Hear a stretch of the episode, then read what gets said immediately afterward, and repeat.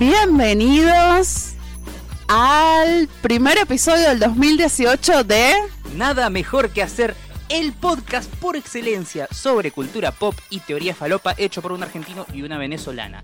En El- esa categoría no hay ninguno que nos supere. Exacto, somos el mejor podcast de Latinoamérica de teoría falopa. Exacto. No hay otro. No, hay, hay dos en Europa del Este que son muy buenos, pero esos no tienen su liga aparte. ¿Hay podcast en Europa del Este? Sí, Suponemos que hay podcast en, Sí, en sí. Europa del Este. sí. Me, me sorprende la cantidad de cosas que hay en Rusia, sí, hay un montón de cosas. Ah, no, bueno, pero es que Rusia es un país gigantesco. Sí. O sea, hay, hay de todo. Sí. O sea, cantidad de gente que hay. Eh, bueno, volvimos, regresamos después de dos semanas cortitas, nos tomamos... Sí, eh, tuvimos que volver, no, no íbamos a volver, porque nosotros No. ya, ya somos gente famosa. ¿eh? Exacto, no lo necesitamos. Ya no necesitamos, no, no es que necesitemos vivir del podcast, ya está. No, Es como quien se compra una propiedad y después vive del, del- del alquiler, ¿viste? No necesitas seguir manteniéndola. simplemente. Nosotros ya nos hicimos nuestra fama y estábamos dispuestos a echarnos a dormir, pero volvimos por los fans. volvimos por los fans, nos pedían, Sí. no puedo creerlo, o sea, además estamos volviendo renovados, tenemos nuevo logo, Sí, hermoso nuevo logo. muy bello, lo hizo una chica, Angelis, que divina ella, nos hizo ese logo inspirado en el que ya teníamos. Sí. O sea, no es que, no sé, teníamos un cassette y ahora no sé, es una calavera, no, no. O sea, va por la misma onda, pero renovados, frescos para este nuevo año que comienza. Sí, eh, hubo, esto no sé si te llegó, pero hubo como hasta amenazas de suicidio, ¿sí? Me mato si no vuelve nada mejor que hacer el año que viene. Y bueno, el bosque de los suicidios, ¿no? Me imagino. Spoiler de lo que se viene. Spoiler de lo que vamos a hablar. No, pero es que teníamos que volver rápido porque en la cultura pop pasan demasiadas cosas. Sí, el mundo es un lugar lleno de gente estúpida y nos estábamos perdiendo un montón de joyas. Nosotros pensábamos decir, bueno, arrancamos en febrero, porque vos te tomás tus vacaciones, yo me voy un par de semanitas a la casa de mi amiga en Chascomú, viste, tranqui. Pero no, empezaron a pasar un montón de cosas que decimos, tenemos que hablar de esto. Estábamos ahí en el WhatsApp y nos escribíamos, viste, esto, esto, esto. ¿Qué? Y estábamos haciendo un podcast en texto. Eh, anotalo que es una buena idea. Un podcast en texto. Sí. ¿No sería como un blog? No, eh, yo estaba pensando como en revistitas semanales, Ah, De claro. podcast. Unos folletines. unos folletines. Unos sí. folletines de podcast. Y a fin de año lo editamos todo en un libro. Claro. Porque hoy en día cualquier boludo escribe un libro. Sí, exacto. Sí, no, cualquiera puede escribir un libro. Yo la otra Sí. vez le pregunté a un amigo que trabaja en una editorial y que, ¿qué tengo que hacer para escribir un libro? Conocer gente, Ah. nada más. A decir ser pelotuda. Pues el, el corrector, ¿no? El corrector, el editor, ya te hace todo y, y está. Cualquiera tiene un libro, Sí, definitivamente. definitivamente. Así que bueno, ¿qué tal estuvieron las fiestas? ¿Te Hermosas, gustaron? Divinas, eh, abundantes de vitel toné y asado. Yo hice pan de jamón. Hiciste el famoso pan de Hice jamón. el famoso pan de jamón. Algo que en Venezuela no se consigue. No se consigue. Éramos tan pobres. Ay, chicos, pobres, de verdad que sí. Con mi pernil también, que en Venezuela se pelearon por el pernil. Sí, era como que comience los 74 cuartos Juegos del Hambre. que le tiraban jamones. El pernil. O sea, el gobierno dijo, sí, les vamos a tener un pernil, el pernil, el pernil. No apareció el pernil nunca, la gente se volvió loca. No, es que Portugal nos sacó el pernil. ¿Qué mierda tiene que ver Portugal? Eh, ¿Qué onda? En Venezuela no hay chanchos, no hay cerdos. No, no hay O nada. sea, más allá de los que están en No, el no, no hay nada. No, no, no hay nada, no hay comida. O sea, todo tiene que ir importado. Wow. No hay forma. O sea, tenían que traer los perniles. Y un montón de gente, de verdad, o sea, no. O sea, de paso, en Venezuela el pernil es muy típico de la Navidad. Sí, sí, sí. Muy, muy típico. O sea, vos comiste en las fiestas la comida típica de Venezuela que se puede comer en todo el mundo, menos en Venezuela. Menos en Venezuela. Pero no comía yacas este año. No. No. Y eso que, que había, ¿eh? Había. Sí, había, había un montón de gente vendiendo, pero la verdad, como que, o sea, en las dos cenas que fui, o sea, yo fui a una cena el 24 con puros extranjeros, polacos, austriacos, brasileros, venezolanos, entonces hicimos como una cena así como toda de todos países. Sí. Estuvo muy linda y después el 31 la pasé entre colombianos y, y venezolanos también, que ellos fue los que hicieron el pernil. Sí. Pero no conocían el pan de jamón. Entonces yo les llevé también pan de jamón. A los dos llevé pan de jamón. Listo. Cocino. Algo cociné. Bien. Al menos. Pero no pasé la fiesta, estaban borrachos. Ah, ¿no? No. ¿Por qué? Lo tuyo no es la sidra. No, no es que. Primero no me gusta tanto la sidra, en verdad. Eh, no, porque preferí irme a la pilota temprano. Ah. Ah, porque acá hace un calor, chicos. Los que no viven en Argentina, o sea. es horrible. Es Sí. horrible, o sea, 40 grados, te quieres morir y lo único que quieres es lanzarte en una piscina. Sí, sí, hay días que salís a la calle a las 2 de la tarde y literalmente la radiación ultravioleta te baja los pantalones y te coge ahí en plena calle. No, mucho calor. O sea, lo bueno es que el 24 y el 31 no hizo tanto calor como tal. Sí. O sea, fueron días que de verdad bajó la temperatura. Igual vos tenías pileta, te podés cagar de risa. Exacto. Sí, no, pero igual la pasé, o sea, la pasaba mal. El día antes del, del 31, o sea, el 30, ese día era un fuego la calle. Se me había caminado así, pero, o sea, no caminaba dos pasos, está así, pero su- gotas de sudor. Sí, Y eso es humedad, no es ni siquiera calor. claro. O sea, porque no, no eras, no sé, es diferente. O sea, el que nunca ha vivido en Buenos Aires con esta humedad no lo entiende. Sí, sí, sí, es un calor húmedo que te, te parte Te, medio. te rompe mucho. ¿Tú comiste mucho? ¿Comiste vitel toné? Sí. Asado. Ay, asado, cordero, to- todo. Mis fiestas fueron, eh, o sea, podría acostarme a dormir al lado de una parrilla y despertarme y eh, era todo, todo a la parrilla, todo a la parrilla, todo a la parrilla. Toda la parrilla. Nosotros comimos asado el primero. Estuvo súper rico. De verdad que sí. Pero, pero no me descuidé de, la, de, de, mi, de mi ejercicio. Sí, obvio. Igual fui, ahora estoy haciendo crossfit y boxeo. Wow. O sea, chicos, yo voy a ser Wonder Woman. Sí. La verdad que sí. Princess Dolce of Temisquira.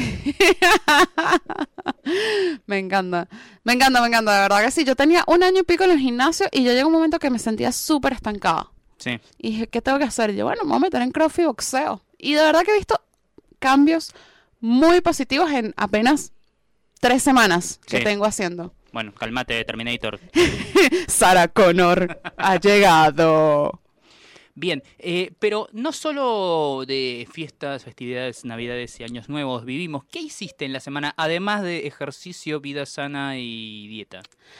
Fuimos a ver The Deserted Artist. Qué buena película. Buena película. Increíble James Franco. De verdad, se merece su, nom- su nominación al Oscar. Sí, y vos fuiste a verla sin haber visto The Room. Sí, no, vi 10 minutos de The Room. Viste 10 minutos de The Room. Había visto algo. Bueno. Ya sabía. Pero igual, no muy familiarizada con ciertas referencias y cosas, y la disfrutaste muchísimo. La disfruté un montón. Fue de verdad uno de mis highlights de mis vacaciones. Sí, la verdad, me, me reí muchísimo. Para mí es una de las mejores películas de este año que pasó. Gracias a Dios que la pudieron estrenar acá en cines de argentinos. eh, me gustó muchísimo. Es genial lo de Jim Franco.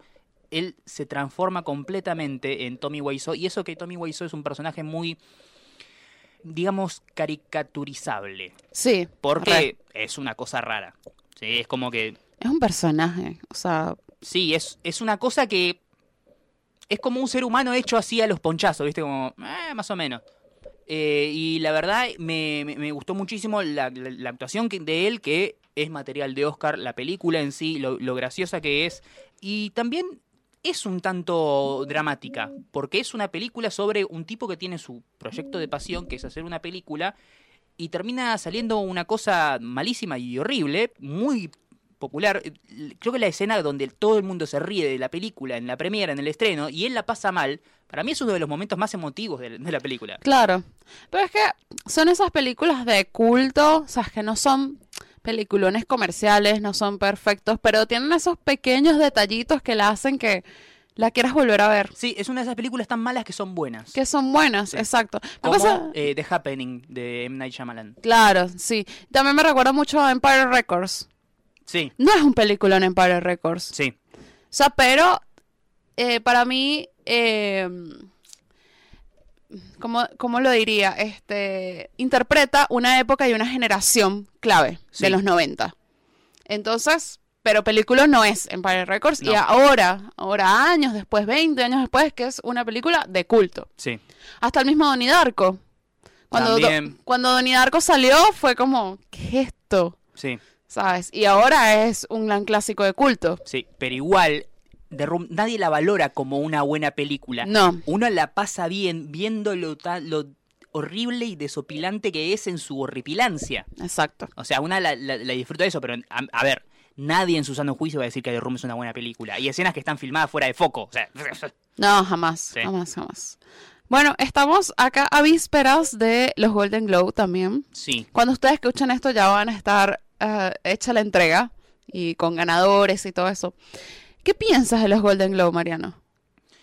pienso que son. Primero que es un premio como que no me calienta mucho si la serie que me gusta o la película que me gusta no gana, porque es un premio no menor en prestigio, pero sí menor en calidad.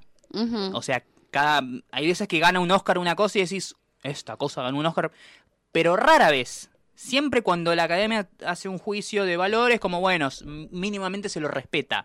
Es como una institución un tanto respetadora. Cuando la prensa extranjera de Hollywood eh, premia una cosa que decís, "Uy, este mamotreto, claro, esto no sabe nada. Qué sé yo, los Golden Globe me parece que son como un premio menor. Pero igual lo banco porque amo todo lo que es la temporada de premios y la veo toda salvo el Grammy Latino. A mí, a mí lo que me pasa con los Golden Globe es que es un premio, primero que no hemos visto prácticamente ninguna película que está nomi- que, que, que nomina. Unas cuantas, no todas. Pero no todas, o sea, no llegas a verlas todas. Un premio, o sea, en Estados Unidos sí, porque la mayoría sí de esas Sí. películas ya fueron estrenadas, pero me parece que es un premio que es como apresurado. O sea, Puede que ser. como que la crítica en verdad no ha digerido bien las películas, entonces a veces quedan películas ganadoras o eh, extrañas. Sí, Por ejemplo, me acuerdo el año de American Hostel. Me acuerdo que los Golden Globe era mejor actor de American Hostel, no sé qué, ta, ta. De hecho, decía, bueno, se va a llevar el Oscar la película, ¿sabes? Como que es increíble, sí, ah, las actuaciones. Después fui a ver la película y dije, "Mm, la película es. A ver, es una película que está muy bien, pero no puede ganar un Oscar en ninguna categoría. Exacto. O sea, están en un nivel de 7 todos, sí, y para Oscar tenés que estar en 9-10. Exacto. Y es que, bueno, pero, ¿sabes? Como que son esos premios, así que son como. El año pasado mismo ganó un montón de premios La La Land. Por eso, es una cosa que premian, a veces premian cualquier cosa, o a veces son como más fáciles de influenciar por el tema del lobby. Claro. Pero también, a veces, por momentos, tienen momentos de gran lucidez y acierto. Como por ejemplo cuando el año pasado le dieron mejor actriz a Isabel Huppert. Claro, exacto, que después no pasan los Oscars. Claro. Imagínate. Pero sí, son unos premios que para mí son como apresurados. O sea, como Sí. que la crítica no ha terminado de verdad dirigir bien, digerir bien Sí. la, eh, las, cada una de las películas. Pero lo que tiene bueno es que como son los primeros premios, son los que pasa, terminan pasando de largo. Porque Sí. después tenés los SAG, tenés los eh, Gotham Awards, los Independent Spirit, tenés, eh, un- tenés un montón de... y los Oscar. Y los Oscars al final. Sí, igual, o sea, los SAG, o sea, tú los, tú los SAG le tienes que prestar atención en las categorías de mejor. Tú sabes que el que gana el SAG se gana el mejor actor o mejor actriz Sí. en los Oscars. Sí, sí. Es así, es ley. Cuando Leonardo DiCaprio hace dos años se ganó el SAG, todo el mundo dijo, listo, se lleva el Oscar. O sea, no hay duda. No hay duda de eso. Y pasa lo mismo con los premios de los guionistas, Eh, los WGA. los WGA. Los que ganan ahí siempre se llegan después mejor guion y después una de esas dos películas, la que haya ganado mejor guion original o mejor guion adaptado, se lleva el Oscar. Ajá. Siempre saca, ponte a ver cada una de las premiaciones y te vas a dar cuenta que es ley. Bien. Por eso yo todos los años siempre acierto. Porque tienes que prestarle atención son a esos. Y al lobby que hace la prensa también. Tú ves que hablan, que hablan, que hablan, eh, que dicen. Y tú ya por ahí vas viendo qué vas sacando Sí. y cuál es la más posible ganadora. Por eso siempre cuando me preguntan algún pálpito para algún premio, yo digo, bueno, a ver, ¿qué querés que te diga? ¿La que yo quiero que gane o la que creo que va a ganar? Claro, Porque no. Son dos cosas muy diferentes. No, obvio. O sea, yo me acuerdo el año de Bastardo sin Gloria. Yo hice amado que ganara Bastardo sin Gloria, pero no iba a ganar nunca jamás. Porque eh, el querido Quentin Tarantino siempre se va de mambo en los diálogos del guion. Sí. Se hace unas escenas súper largas que tipo no te van a dar un Oscar. No va a pasar, Quentin. Triste, pero no va a pasar. Si él, arregla, si él arreglara eso, capaz, tendría más, más chance. Bien. Es mi opinión. Bueno, no sé, chicos. Eh, háganle llegar este, este podcast a Quentin Tarantino si se empieza a replantear su carrera, la forma en la que hace cine. ¿sí? No, está bien. O sea, hay directores, o sea, no todos los directores hacen cine para ganarse un Oscar. No, obvio. No, o sea, o sea, los Oscar tienen ciertos parámetros que si tú te quieres ganar un Oscar los tienes que cumplir. Si tú quieres hacer otro tipo de cine arte, o sea, puedes hacerlo y puedes hacer una buena película igualmente. Sí. Hay películas que se hacen, que se nota que son muy alevosas, que están hechas para el premio, que una vez que pasa la temporada de premios, ya no te la acordás. A mí me pasó, te estoy hablando películas recientes, ¿sí? El Código Enigma Ajá. y La Teoría del Todo. Dos películas muy buenas, muy lindas, que yo las vi y las disfruté. Ahora, ¿me preguntás? Ah, no tengo ni puta idea. Tengo que verla de vuelta, porque es como que Ninguna de las dos esas tenían chance para llevarse de mi mente. Pero estaba, eran películas que estaban hechas por diseño Sí, eran para por la temporada de diseño. premios. Sí, pero eran por diseño, pero no tenía ninguna sorpresas, así que tú dijeras, eran súper redonditas, como que... Claro, por eso, era una película hecha, el, el manual de película para el Oscar. Sí. No se la juega desde lo artístico, desde lo temático, desde el guion, desde la actuación. Son cosas que están bien en todos los parámetros para la temporada de premios, pero después no logran eh, ser excelentes en ningún Sí, no, otro no te aspecto. dan descat. El año pasado, Hidden Figures o Talentos Ocultos es una película redonda, completica. Sí, ¿Sabes? Tú la ves y la puedes poner y dices, ay, qué linda película, está perfecta, pero no se iba a llevar el Oscar, jamás. sí. No, eso no iba a pasar. Porque hay, o sea, la academia también premia ciertas innovaciones o, o rupturas también que, que haga. O sí. sea, pero tiene que ser una cosa que quede en los libros de historia. claro. Porque también le gusta a la academia premiar la mierda solemne bien hecha, pero pasatista. Sí, no, tiene que transmitir algo y comunicar algo que pueda cambiar el, para mí que pueda cambiar el mundo, o sea, que tenga un mensaje tan fuerte, o sea, que pueda trascender Sí, en el tiempo. Para mí esas son cada una de las películas ganadoras de los Oscars, es ese mensaje, o sea, de que tú digas, wow, o sea, salí diferente de ver esta película. Puede ser. O cosas que te hagan pensar y que sacudan un poco la estructura. Eh, para mí el ejemplo más claro y más cercano es Spotlight, Spoiler, sí. que es una película que a la tarde en Hallmark Channel la dan, ¿sí? Claro. O sea, filmada por Juan Carlos, el que vive acá a la vuelta, pero con una cosa heavy metal que si, si no tienes un mínimo de empatía por eso que está pasando, bueno, anda a hacerte ver porque estás muerto por dentro. Claro, pero lo genial y lo rupturista de la película era que no tenía protagonista, persona. Es verdad, El, protagon- la pro- el protagonista era la historia. claro, como se dice esas películas corales. No, es que ni siquiera era coral, porque no sabe, al final no sabemos ni siquiera nada, no sabemos nada de Rachel McAdams, porque cuando es coral es que cada uno va contando su historia. Tipo, Mm. bueno, yo soy Rachel McAdams y bueno, crecí en tal sitio y después estaba el otro que no me acuerdo cómo se llamaba, pero Claro. eh, el otro y que, ah, bueno, y esta es mi historia y cuento esto. No, no, no había eso. O sea, ellos simplemente eran instrumentos para ir avanzando las acciones Ajá. del guion. Por lo cual era muy interesante cómo está planteada y escrita la película. Sí. O sea, si lo hubiesen escrito tipo, eh, no sé, Rachel McAdams siendo la protagonista y siendo ella la periodista estrella, ella tenía que contar su pasado Sí, y ponerle un pasado ahí como que la habían violado o algo así en, no sé, en la iglesia. No hubiese funcionado. no. Entonces es muy, muy bueno como, como hicieron el guion de, de Spotlight. Sí, y es algo que también le encanta premiar a la academia, película eh, basada en hechos reales, pero a su vez que no es ninguna biopic, porque no, No está es centrada en nadie. Claro, no, es, no, no, no pusieron a, a un cura directamente. Esta es la historia del Papa Francisco, no. Yo hay algo que tengo los huevos llenos es de la biopic. ¿sí? Siempre Sí. es la historia de tal, la historia de tal, la historia de tal. Ah, Bueno, ahora Aitonja es la biopic de la temporada. Sí. Bueno, eh, Stronger, la de Jake Gyllenhaal. Strong. Ah, sí, también está esa.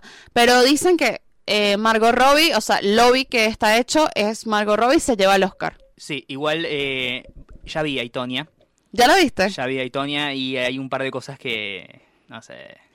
No digo que se vaya a dar mejor película. No, no, no, pero. eh, no, nunca se vaya a dar mejor película. Podrían haber gastado un poquito menos de plata en lobby para los premios y eh, mejorar el CGI que le mete en la cara de Margot Robbie en el cuerpo de la patinadora profesional. Uh, Porque es algo hecho con Windows 98, parece. Qué fuerte. Sí, No, no, malo. no, no pretendía eso. Pero si ella la ayuda, o sea, porque esa película está hecha para que ella se lleve el Oscar.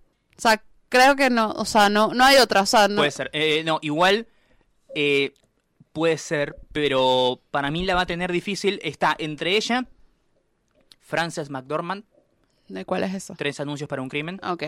y eh, mm, Saoirse Ronan en Lady Bird. Ah, Lady- ¿Cómo se dice Saoirse Ronan? Porque yo lo digo no como te- se nadie lee. Tiene, la- nadie tiene la menor idea de eso. Ok, perdón, Saoirse Ronan, pero no Tengo sé cómo se pronuncia tu nombre. Tengo que ver Lady Bird. Tengo que verla. Es muy linda. Es linda. Sí. Pero es que yo creo que va a pasar eso con Lady Bird. Es linda. Ya, listo, punto. No, para mí es una película que...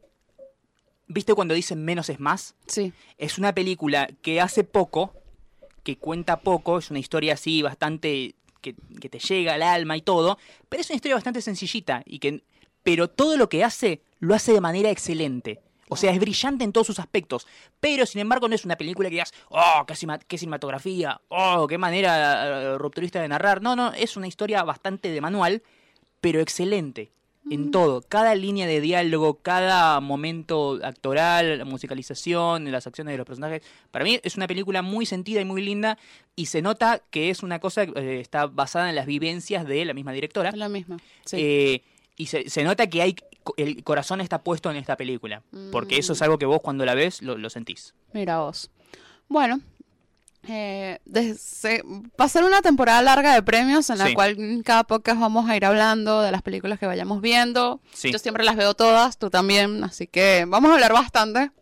No somos un podcast de cine y series. No, porque hablamos también de otras cosas. Hablamos de otras cosas como qué manera de empezar el año. Así es. YouTube y los youtubers. ¿Qué problema? Sí. ¿Qué problema? O sea, yo creo que nuestra predicción se va a hacer realidad, que los youtubers mueren este año. Definitivamente. O sea, vos no te lo tomes personal, vos, amigo, que estás escuchando esto ahora y tenés tu canal de YouTube donde subís reseñas de jueguitos o lo que mierda sea que hagas, no importa.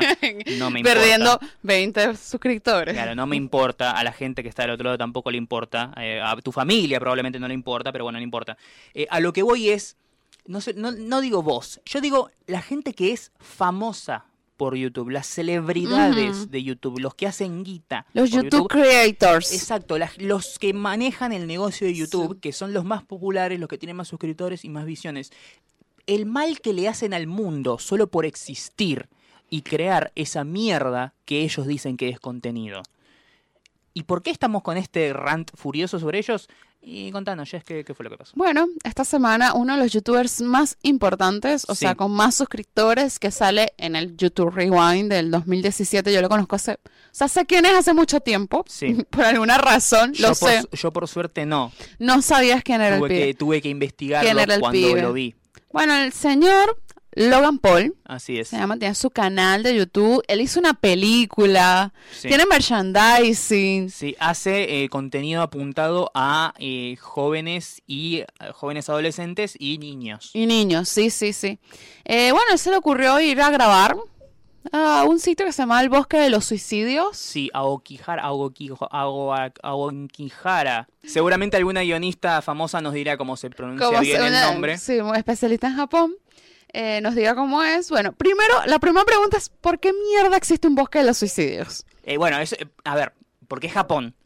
La respuesta, ¿por qué esta mierda rara y por qué Japón? Es Japón. Sí, Japón, o sea. todo. No tienen nada mejor que hacer y ellos tienen un bosque de los Sí, suicidios. ¿Por qué las minas se meten pulpos adentro de la cajeta? Y porque Japón. ¿Pasa eso? Sí, porno de pulpos. Se meten pulpos y calamares vivos adentro de la... con- Bueno, como la, re- la regla 34 del internet. Sí. De cualquier cosa y porno. Bueno, en Japón inventaron el porno de pulpos. El porno de pulpo. Todo bien. Muy pronto, porno de emojis. Claro, nosotros inventamos el porno de emojis. Sí. Bueno, yo no, el que se fue a masturbar a la sala a ver Emoji Movie. Eh, Esos videos no me los pasás por WhatsApp. ¿eh? no, no. bueno, eh, ¿cuál bosque de los suicidios? Agra- Como todos los youtubers pelotudos que, uh, la casa embrujada, uh, el cementerio, uh, el siempre el, el, el videíto de terror. El videito que, ay, Sí. vamos acá. Bueno, le pareció cool, copado. Mientras Wes Craven se retuerce en su tumba. Exactamente.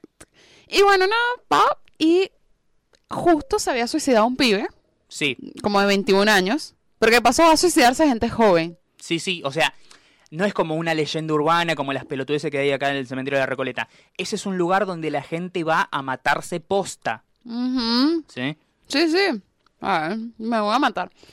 Y él grabó el cadáver. Claro, Del pibe. estaba ahí paseando por el bosque y de golpe, ¡uh, boludo, hay un muerto! Y no tiene mejor idea que ir con la cámara, mostrarlo de arriba abajo, después eh, seguir hablando alejado un poco, de, de dándole privacidad al muerto, Privacidad.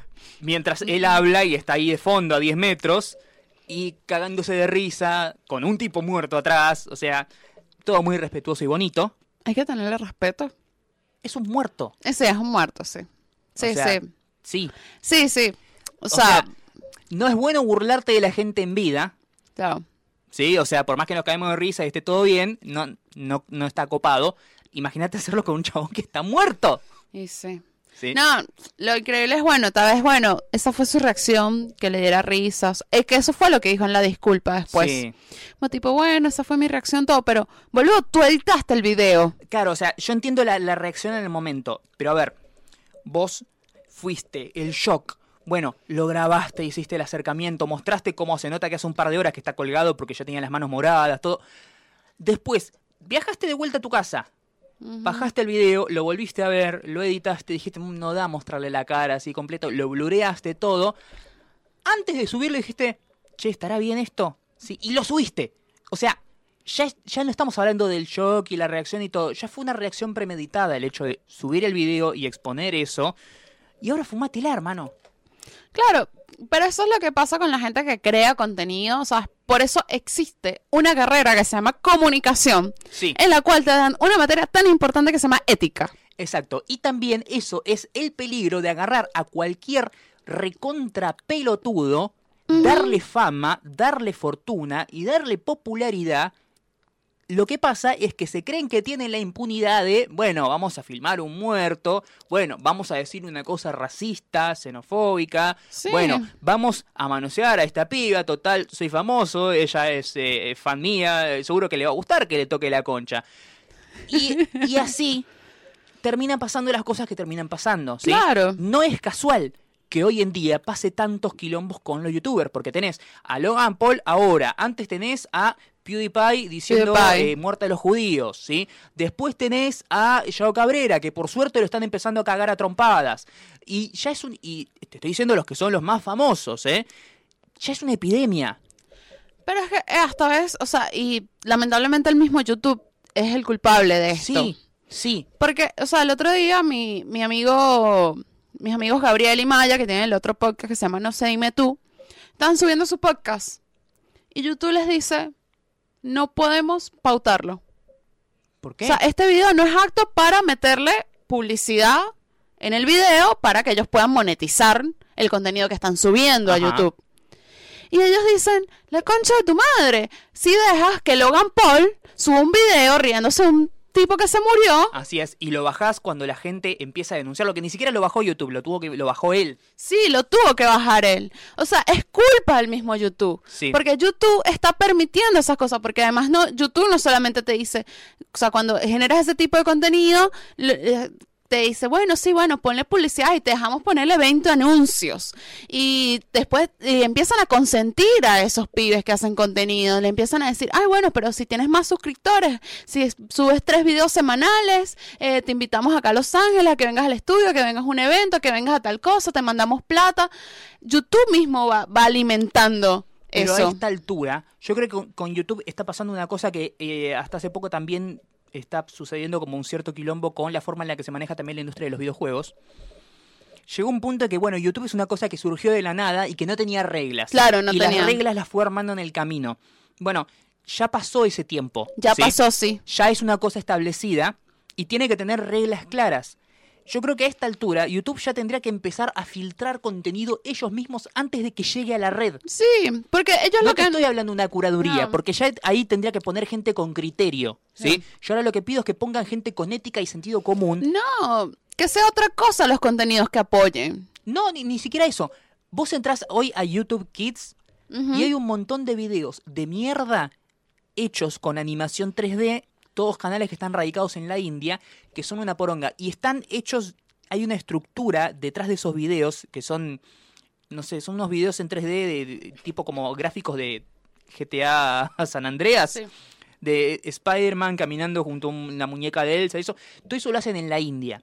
Y es una estructura hecha para, básicamente, lo que hacen es jugar con el logaritmo de YouTube y aparecer siempre en todos lados. Porque te fijas y el título dice Spider-Man, Hulk, Marvel, Wolverine, Elsa, Frozen, Disney, taca, taca, taca, taca, taca, taca, taca. Son todas cosas que son populares con los chicos. Claro, que es lo más buscado, Y si te fijas, todos los videos esos son los más vistos de YouTube Kids porque tienen una cantidad impresionante de visitas Claro. y lo que hacen es jugar con el logaritmo de búsqueda de YouTube Algoritmo. para siempre con el algoritmo de búsqueda de YouTube para siempre aparecer. Ah, claro, sí, es que eso es lo que se basan. Por eso tiene que haber como alguien atrás que defina cuál es el contenido. Porque claro, YouTube cuando empezó, no empezó pensando que se iba a convertir en un canal de televisión. Sí. Porque es prácticamente eso lo que es ahora YouTube. Porque siempre me- a mí me dicen, eh, siempre decís mierda de YouTube. Sí, reconozco que hay un montón de gente de YouTube que me encanta y que hace cosas muy buenas. Y por desgracia, no son tan populares como estos reverendos retrasados mentales que son los famosos, los populares, los que tienen la obrita de teatro y los que violan nenas. Claro, ¿Eh? exacto. Eso es lo que hay que repensar. Y me parece muy bien que haya pasado esto con Logan Paul. Sí. Me, me, me fascina. Me Lo- encanta. Lo malo es que obviamente subió en suscriptores. Y un montón de gente como tú, que no sabía quién era el pibe, se enteró quién era el pibe. Sí. O sea, es un arma de doble filo. A ver, ahora él teniendo todo ese poder, o sea, toda esa cantidad de suscriptores, todo ese montón de gente que se enteró que era quién era él, hacer algo bueno. Por, o sea, algo diferente, o sea, cambiar, decir, o sea, mover las fichas del tablero de, de, de los youtubers y decir, no, chicos, mira, no se, podemos seguir haciendo contenido pelotudo. O sea, porque estamos educando una generación. Ni siquiera te digo eso porque ya para eso, es- o sea, tendrías que ser una persona pensante, ¿sí? Ser una persona con un poco de códigos, ¿sí? Con un poco de ética, no sé cómo se dice en Venezuela. claro. ¿Sí?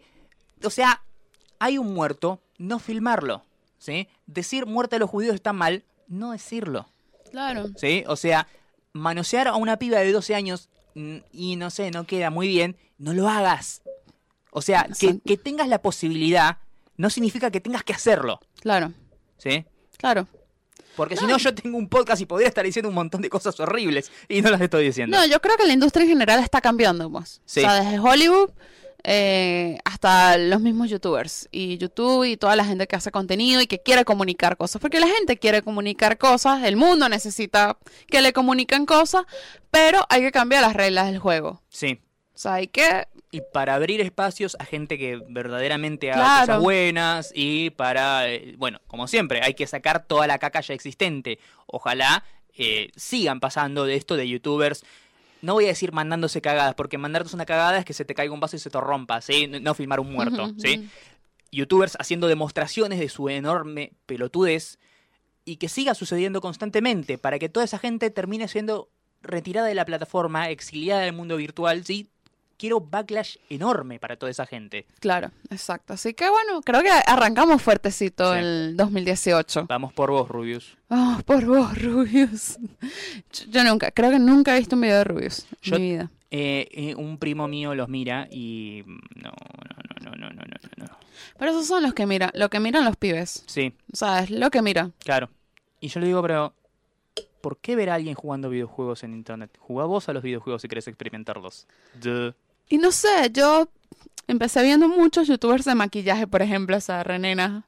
Claro. Eh, aprendí un montón, pero no me hice como fan de ninguno. O sea, como que tampoco es que, ay, voy a ver, o sea, yo lo veía por el contenido de verdad de, ah, bueno, me va a enseñar a hacerme el ojo de gato en el ojo, qué sé yo, el, Sí. el contouring. Y ya, pero hasta ahí, ¿sabes? No era una cosa fanatizada. Sabes que en verdad, o sea, soy fan de muy pocas cosas en la vida. Sí. O sea, y de paso, además soy creo que una fan crítica. O sea, nunca, o sea, ninguna banda, ningún cantante. No sé, creo que lo único que me fanatiza demasiado es Star Wars. Y realmente es algo como nuevo, que me gusta Sí. tanto Star Wars. O sea, no, no, hace años no, no, no, no tenía como esa pasión por, por esa película. Pero, o sea, hay fans, o sea, que de verdad, o sea, lloran, quieren tener todo como esa persona, hacerlo como esa persona, quieren tener la vida de esa persona. O sea, Sí. O sea, esa persona puede ir y matar a sus madres y a, y a toda su familia y ellos no, ay, bueno, pero bla, bla, bla. Sí. Y entonces como que a mí de verdad, o sea, las cosas que yo veo es por, por el contenido que pueden aportarme. Sí. Si en algún momento digo, mira, no, o sea, se empezó a hacer pelotudeces, ya lo dejo de ver y, y se acabó. Tampoco soy, tipo, voy y los voy a ir a insultar. No, tampoco. No. Me, me chupo un huevo, la verdad.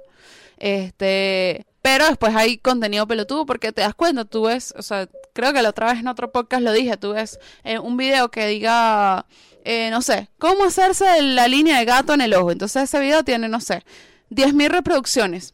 Y ves el mismo video de la misma youtuber, 50 cosas sobre mí y tiene 50.000 reproducciones. Sí. Entonces, obviamente, si yo soy la que estoy haciendo el contenido, ¿qué pienso? Yo que, ah, ¿qué hago? Ah, voy a seguir contando pelotudeces sobre mí porque es lo que va a tener más vistas y entre más vistas, más plata me van a dar. Y además, algo que está es inherente a YouTube y a las redes sociales y a todo lo que tenga que ver con el Internet hoy en día, más que nada con el surgimiento de, eh, bueno, Trump, los grupos nazis en, eh, en Europa y etcétera.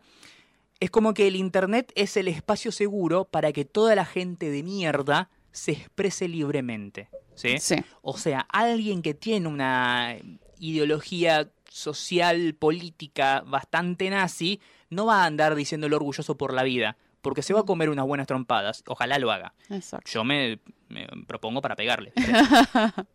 Pero en el Internet tiene, eh, el- tiene la ventaja del anonimato. Claro. Y sí. por eso sale a decir toda esa porquería. Y por eso es que a veces el contenido trata de ser tan edgy y, y terrible y políticamente incorrecto.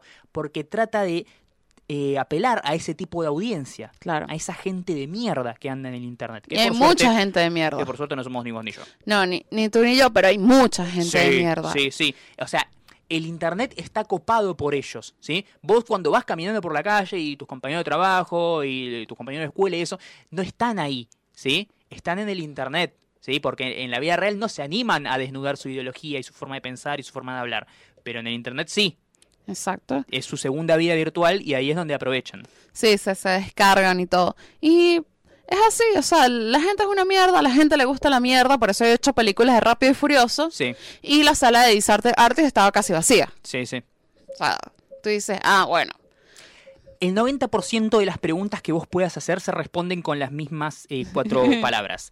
La gente es boluda. La gente, sí, ¿Por qué tal? La gente es boluda. ¿Y por qué tal? La gente es boluda. es boluda, sí, siempre, sí. eh, para mí es una como la respuesta universal. El día que encuentra a Dios al otro lado, de decir el sentido de la vida, la gente es boluda.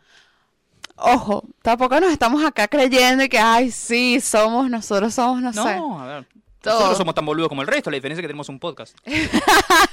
Muy buena esa. Pero bueno, nada, ya que seguimos acá, vamos con las recomendaciones para empezar el año con todo. Sí.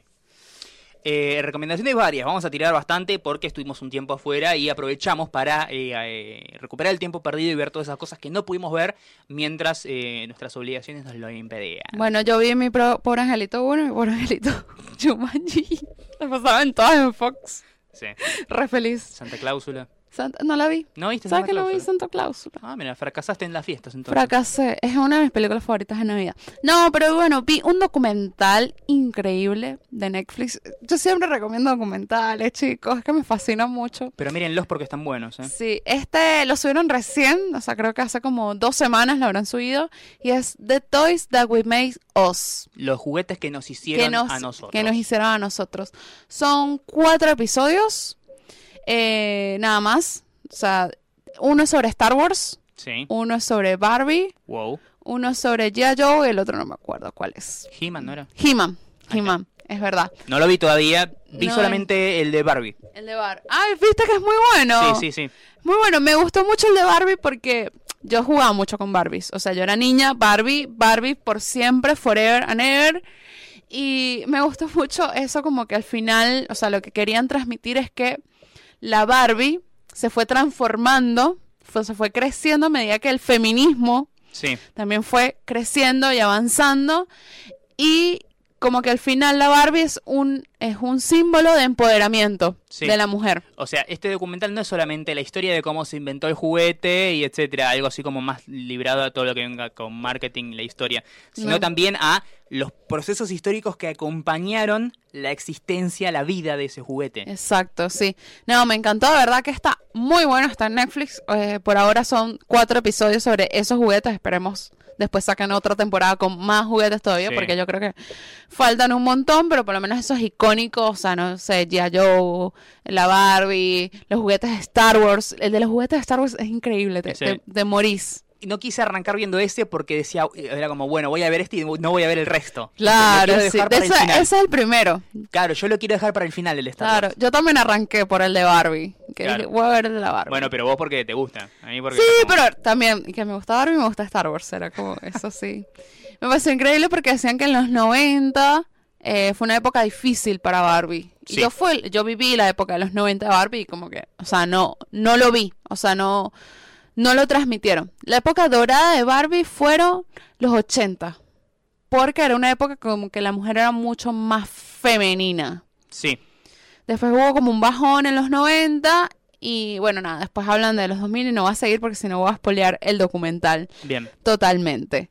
¿Qué otra recomendación tenías, Mariano? También dentro de, de Netflix, este no es un programa auspiciado por Netflix, aunque eso no significa que estemos con las puertas cerradas, auspicios. No, nunca jamás. Si quiere venir la gran N acá. The Big N. Hacemos un podcast exclusivo hablando solo sobre Netflix. Sí, podríamos. Va a ser cortito, porque bueno, tampoco tienen tanto. No, sí, tiene un montón. Sí, bueno. Ya, no va a salir temporada de Stranger Things este año.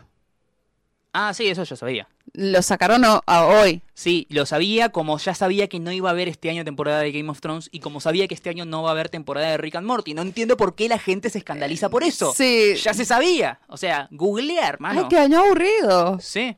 Bueno, Pero ahora mundial. hay mundial Claro. eh, y, y hay otras cosas. Hay otras cosas, sí, hay no, hay otras. Infinity War, Sí. hay em, Deadpool 2. hay Deadpool 2, va, va- va a haber cosas buenas. La película Han Solo. Películas de Han Solo, eh. Tengo tan bajas expectativas por eso que creo que sea lo que sea me va a gustar. Sí. Bueno, quiero recomendar una serie que se llama Dark. Es una serie que estrenó en diciembre pasado. No pude verla, pero vi que mucha gente estaba hablando bien de eso. Así que voy, No te a, dejan en paz. voy a esperar a que pase el hype y recién ahí la voy a Hola, ver. señor, ya veo Dar. Bueno. No, suélteme el brazo. Calmate un poco, testigo de Jehová. Bueno, ¿de qué la va? Es una serie alemana. Ya como para que tengas una idea de que no es no es algo que estés acostumbrado a ver, ¿sí? O sea, la forma de hacer series de los europeos es muy distinta a la forma en la que hacen series los americanos. Aquel que haya visto algo que producido por la BBC más o menos lo sabe. Sí. O aquel que haya visto eh, Black Mirror antes de que lo agarre Netflix. Por cierto, buena la nueva de Black Mirror, ¿eh? No la he visto. ¿No la ¿Sabes que no? La semana que viene la, la debatimos, así que... Sí, sí. Eh, esta semana la miro. Bien, entonces, Dark, ¿de qué la va? Es una serie alemana basada... eh, Dicen, eh, es como Stranger Things, pero alemana. No, no, no, no. Nada que ver. ¿Sabes la, la- Esto voy a hacer como un modismo de una publicidad argentina. ¿Sabes la Sindor que le falta a Stranger Things para ser Dark? No te haces una idea. Eh, es una historia de. Básicamente, Stranger Things juega con.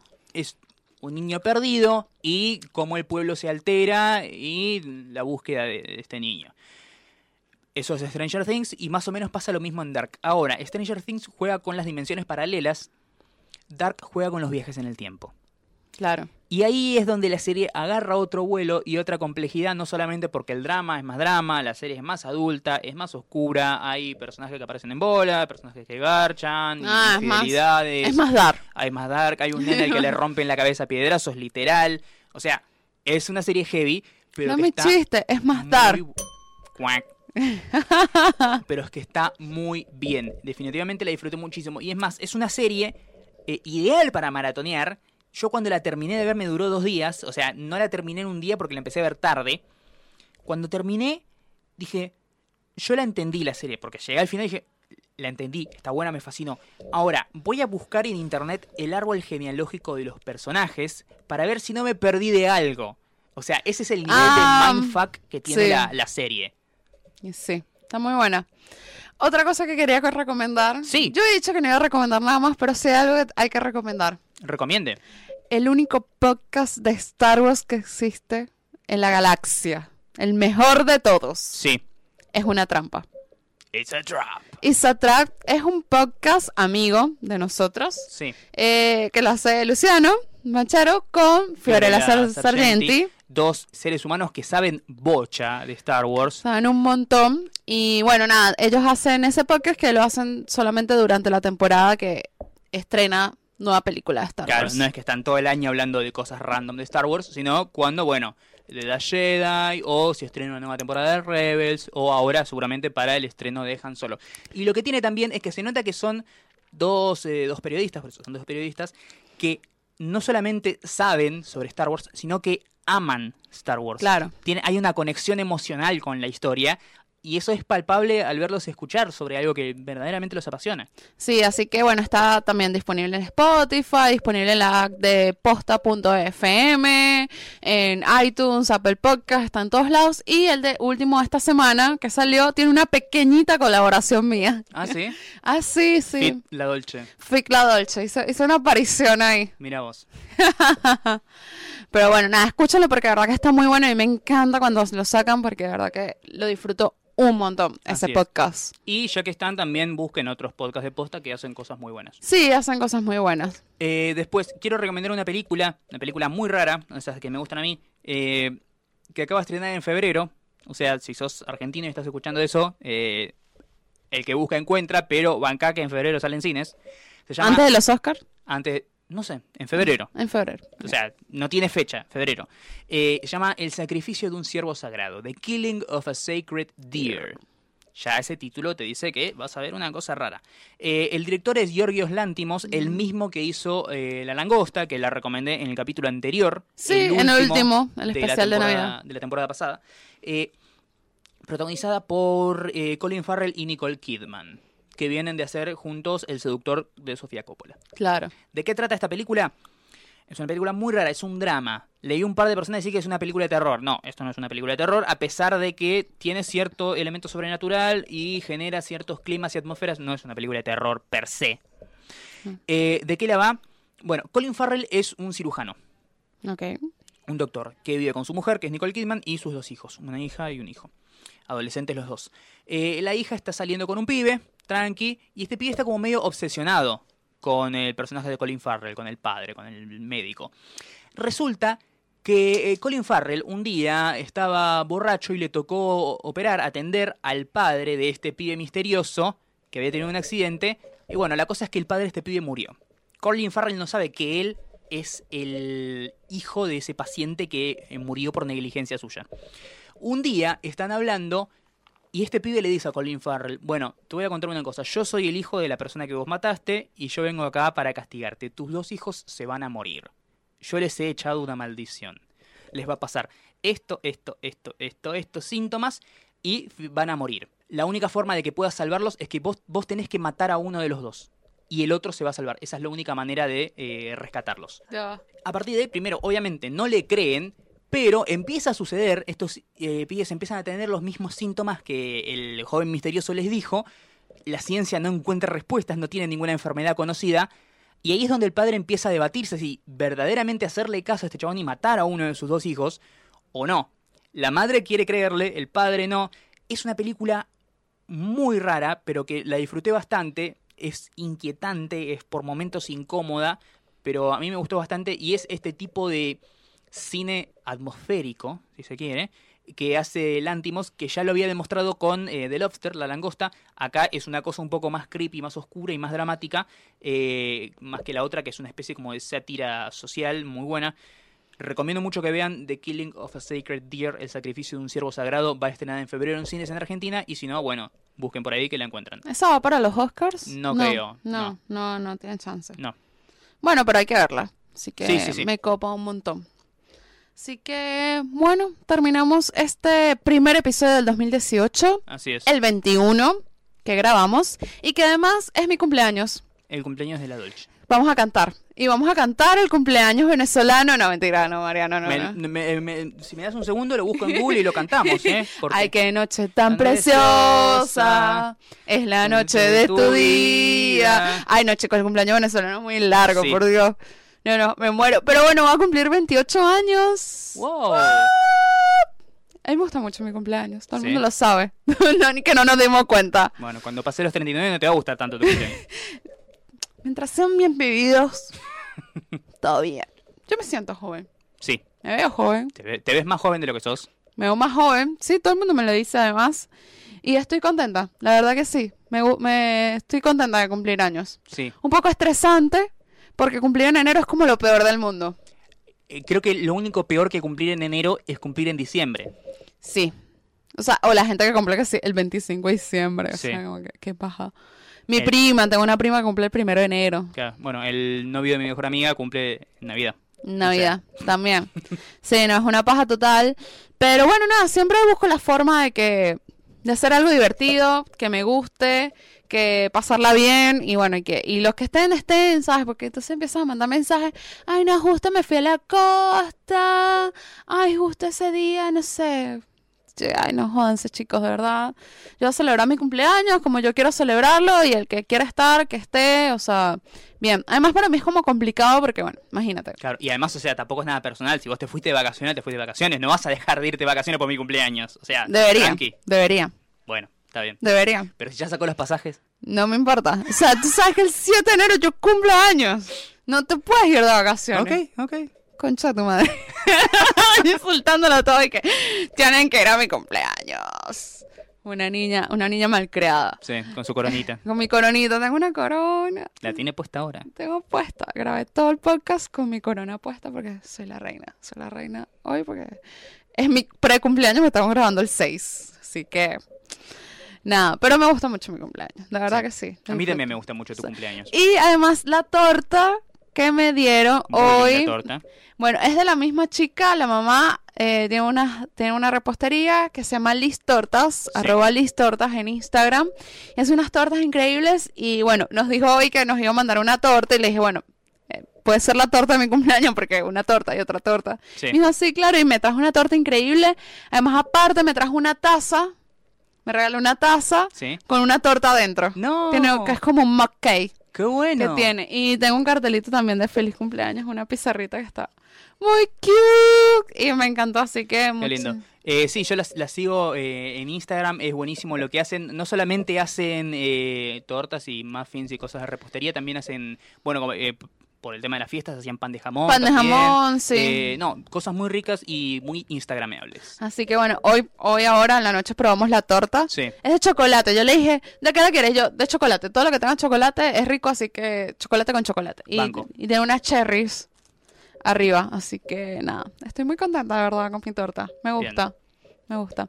Así que bueno, muchísimas gracias por escucharnos. Muchísimas gracias a Liz Tortas. a Liz Tortas. Eh, estamos disponibles en Spotify, iTunes, Apple Podcasts, SoundCloud y Audio Boom. Entren a cualquiera de las plataformas, la que más les guste, la que más cómodo les quede. Apretan, siempre es como el, el símbolo de la lupita, ¿viste? Sí, Tocas ahí y escribís nada mejor que hacer y ahí estamos, ¿sí? Ya está, o sea, hagan el esfuerzo, no te vamos a dejar el link, macho. o sea, no, está el link en Spotify. Yo se los puedo pasar. Ustedes me lo piden, ya no consigo el link. Y yo, amablemente, se los paso. tenés que escribir cuatro palabras en el buscador, hijo de puta. O sea, No vos hay- sos el que querés escucharnos. Haz el esfuerzo. No hay excusa, de paso tenemos recomendaciones, bardeamos a los youtubers. Sí. Hacemos un montón de cosas copadas. Y somos uno de los pocos podcasts en Argentina donde ninguno de los participantes abusó de una persona. ¡Ah! ¡Qué bueno! ¿Esto se queda o se va? Eh, se queda. ¡Vamos! Vamos. Así que bueno, me pueden seguir a mí como arroba la Dolce tanto en Instagram como en Twitter, donde pongo todas mis aventuras como influencer de cerveza artesanal, entrenando, crossfit. Eh, y mi nombre en eh, Twitter es Mariano-12, en Instagram MarianPatruco13. Ahí pueden verme hablando de cine, series y algunas otras cosas que tengan que ver con la temática. Así que bueno, muchísimas gracias por escucharnos. Este fue el número 21 de... Nada mejor que hacer un podcast sobre cultura pop y teoría falopa que vos estás escuchando ahora mismo. Así que bueno, nos vemos la próxima. Adiós. Adiós.